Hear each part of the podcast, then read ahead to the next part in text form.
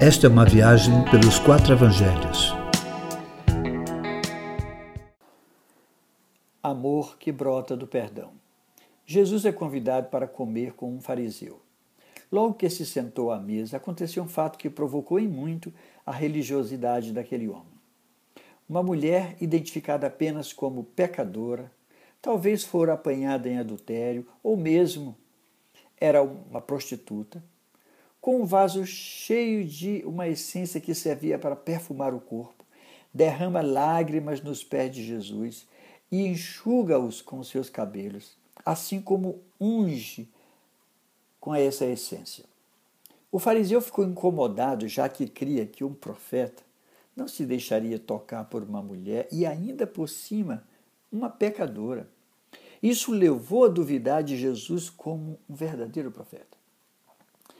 Jesus, sabendo o que se passava na mente do fariseu, com paciência, lhe conta uma pequena história, a fim de que compreendesse o que estava acontecendo ali. Dois homens deviam ao mesmo credor quantidades bem diferentes.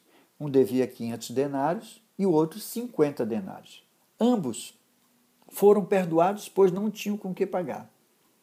Era para o fariseu compreender que ele e a mulher representavam aqueles devedores e que ambos foram perdoados da mesma forma, ainda que um deles se imaginasse menos devedor.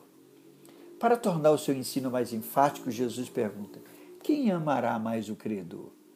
A resposta do fariseu foi correta: aquele que mais foi perdoado. De uma forma muito clara, Jesus mostra ao fariseu que ele era o devedor e que não se via como tal. Era um perdoado sem consciência de perdão, pois não teve nenhum gesto de delicadeza, nem mesmo cumprindo a etiqueta conveniente a um, a um convidado. Não lavou seus pés, não ungiu com óleo e não beijou. No entanto, aquela mulher pecadora beijou e ungiu seus pés com a essência do vaso. Com, a, com essa atitude, a mulher mostra profunda consciência do seu pecado perdoado e responde com amor ao perdão recebido. O fariseu e aquela mulher, de alguma forma, representam todos nós. Somos devedores ao mesmo credor, assim como somos perdoados na mesma medida. O que diferencia uns dos outros é a medida da consciência de que foi perdoado.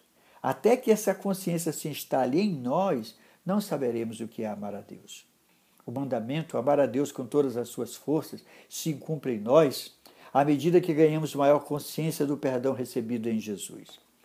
Quanto maior a percepção do tamanho do perdão, maior será o seu amor por Deus. O nosso amor a Deus brota do perdão que nos foi dado em Cristo Jesus. É desse jeito.